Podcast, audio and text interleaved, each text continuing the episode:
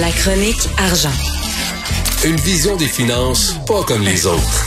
Et que la bourse est encore plantée, Olivier Bourque. Hier, j'avais encore une journée baboune. Ma blonde a filé la baboune. Je dis, qu'est-ce qu'il y a? Je viens de regarder la bourse. Là, j'ai perdu énormément d'argent. oui, c'est ça. Mais d'ailleurs, je voulais te parler de ton ministre des Finances. Oui. Aujourd'hui. Journée baboune ou non? Qu'est-ce que tu en penses? Ah oui, aujourd'hui, je sais pas. Aujourd'hui, j'imagine tout ce que tu tout ce qui descend remonte à un moment donné, là. Vous avez tellement raison, M. Martineau. C'est exactement ça qui est en train de se passer actuellement. C'est exactement ça. Je suis heureux de te dire que ce sera une journée sans baboune. Bon, all right. À prime abord. oui, alors, les bourses devraient ouvrir en hausse, euh, possiblement, je voyais à peu près quoi, 200 points à New York.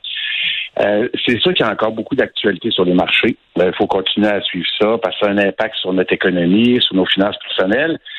Euh, bien sûr, on est tout cœur avec les Ukrainiens, ben euh, mais on, va quand même rester positif. Mais sincèrement, si on écoute euh, CNN 24-24, Richard, il y, a de quoi virer ma boule. Sincèrement, le, climat est tellement anxiogène.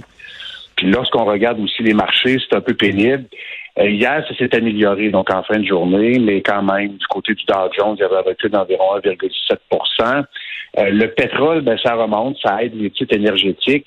Mais on s'attend évidemment à ce que le, prix, le prix à la pompe va, augmenter. Là, je regardais euh, différentes données, là, possiblement lors des prochaines journées, Richard, 1,75 mmh. 1,75 Ben oui, actuellement, on est aux environs là, dans la grande région montréalaise. Euh, plutôt 1,60 un petit peu en, haut de 1,60 1,70 même, mais 1,75 Alors, c'est sûr que Lorsqu'on regarde notre portefeuille, ben ça regarde pas bien. Souvent, on a des applications bancaires, euh, donc euh, que ce soit la Banque nationale, la Laurentienne, Desjardins. Et là, on voit nos placements, Richard, qui reculent de manière significative lors des derniers jours. Mais notre collègue Daniel Germain, une très bonne chronique aujourd'hui. Oui, oui. Montréal. Ben, il nous donne des, surtout, euh, Richard nous donne des, des trucs, là. Euh, parce qu'il bon, il revient sur les entreprises russes, les actions qu'on peut posséder dans nos portefeuilles sans le savoir mais il parle aussi de la bourse. Et là, il y en a plusieurs qui se disent, bon, là, actuellement, là, je regarde ma situation, je perds de l'argent. Est-ce que je devrais sortir du marché des actions? Hmm. Est-ce que je devrais le tourner vers du sécuritaire? Et la réponse de Daniel, c'est celle qu'on entend de la plupart des gestionnaires. Actuellement, Richard, on ne touche à rien. On ne ah touche à rien. Oui, parce que ben, souvent, évidemment, donc c'est de l'argent qui est au chaud, c'est de l'argent qui, qui, est là pour notre retraite. On sait qu'on traverse une période de, volatilité, mais le gros problème, Richard, c'est que lorsqu'il y a de la volatilité, évidemment, qu'on devient nerveux, ben là, on se réfugie sur les lignes de côté, on vend, et là, après ça, on peut manquer le rebond. Exactement, parce que c'est ça la bourse. Il hein. faut voir à long terme. faut avoir la tête froide. faut pas réagir dès le moindre soubresaut. faut se dire, regarde, pendant trois jours, ça va être de la chenoute, puis après ça, on va s'en sortir. Exactement, exactement. Puis, qui s'est passé pendant la pandémie, on s'en parlait au début de la semaine, là, euh, sincèrement, en mars 2020, c'était assez terrible. Déjà, on avait les nouvelles de la pandémie. Puis là, ce qu'on regardait après ça, notre portefeuille, il y avait des reculs de, moins 5% parfois même jusqu'à moins 10% Et il y en a même qui avaient dit, est-ce qu'on va vivre un crash? Est-ce qu'on va vivre le... Parce qu'on ne savait pas évidemment ce qu'on avait en avant de nous. Alors, il y avait des baisses qui étaient très, très importantes. Il y a des gens qui ont paniqué. Il y a des gens qui ont appelé leurs conseillers puis qui ont vendu. Il y avait eu des baisses drastiques, mais après ça, on l'a vu le mois d'avril, tout de suite, tout de suite. Évidemment, il y a de l'argent qui a été pompé dans l'économie, mais ça a remonté. Alors, faut pas manquer le bateau. Puis là, Daniel, dans sa chronique, nous dit attachez votre sucre euh, avec de la broche. Si vous trouvez que le tour de manège vous donne, la nausée, ben, il faut voir ça comme une expérience enrichissante. On peut évidemment rappeler son conseiller pour se faire rassurer, mais de, grâce, faut pas vendre euh, lorsqu'on mm-hmm. panique.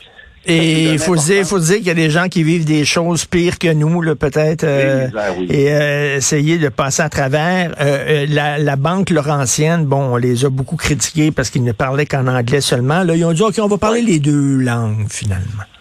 Ben oui, c'est ça, je t'ai entendu avec Nathalie, Nathalie Gilles Proux.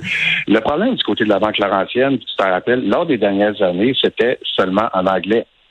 Et là, je me place dans la peau d'un actionnaire. Puis il y en a beaucoup des actionnaires qui sont ici au Québec, des actionnaires qui sont francophones. Euh, lors de la pandémie, évidemment, ça se fait euh, à distance. Alors là, on écoute la, on écoute l'Assemblée des actionnaires, puis là, il y a à peu près un mot ou deux qui est dit par la nouvelle patronne, alors qui s'appelle Rania Lewelin.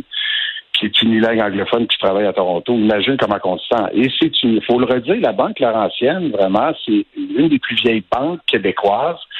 C'était très, très québécois à une certaine époque. Un certain Henri-Paul Rousseau. Ben oui, ben oui. On se souvient de lui, qui, a, fait perdre, je sais pas quoi, 40 milliards de dollars là, à la Caisse de dépôt. avec le fameux papier commercial ben du côté de la, de la, Caisse de dépôt. Mais avant ça, donc, il était à la Banque Laurentienne. Mais lors des dernières années, on a vu un glissement vers Toronto. L'ancien patron, qui était francophone, travaille de la Ville-Reine, la nouvelle patronne, je disais, unilingue anglophone. On dit qu'elle apprend le français. Et euh, vraiment, là, on promet que l'Assemblée va se faire dans les deux langues. On verra si c'est cosmétique. Alors, ce sera en avril, je pense que c'est le 5 avril prochain. Mais on refuse d'avoir le français qui est inscrit comme, euh, on pourrait dire, dans les statuts de l'entreprise. Mm. Alors, le mouvement d'éducation de défense des actionnaires essaie puis milite là-dessus. En terminant, je voulais seulement dire, Richard, aujourd'hui, donner importance à la Banque du Canada qui va probablement relever son taux directeur. Oh. il avait été abaissé, on s'en rappelle, durant la pandémie pour stimuler l'économie, mais là, euh, on le sait, l'inflation est trop élevée, c'est qu'on on veut, euh, on veut refroidir tout ça, on s'attend à une hausse d'un quart de point de pourcentage. Alors, c'est pas dramatique, évidemment, mais ça pourrait avoir un impact sur les taux d'intérêt, sur les, hypothèques à taux variable, ceux qui euh, renégocient leur hypothèque, donc à suivre aujourd'hui. Et aussi, on, parle, écoute, la plus grande vente euh, euh, commerciale d'immeubles commerciaux dans l'histoire du Québec, là, c'est le texte de Jean-Michel Genois-Gagnon.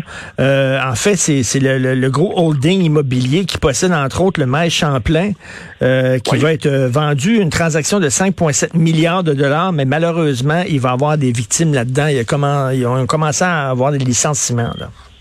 Oui, ils ont commencé à faire du ménage. Euh, puis tu l'as bien dit, Charles, c'est la là, faut, vraiment c'est des chiffres qui sont si on, voyait ça, évidemment, à New York, c'est moins important, mais au ben Québec, 5,7 milliards de dollars. C'est énorme. C'est la plus grande transaction immobilière. Oui, effectivement. Mais là, étant donné qu'il y a des doublons, euh, tu sais, lorsqu'il y a des transactions comme ça, euh, il y aura des, des licenciements. C'est ce qu'on a dit du côté du, du groupe MAC. Alors, à suivre, on parle actuellement qu'il y avait 524 travailleurs, dont 403 à temps plein mais il faudra voir le nombre de personnes qu'on va euh, enlever finalement donc euh, de la liste de pays. Ben oui, ben toujours un plaisir de te parler, Olivier. Bonne journée. On se reparle demain. Merci.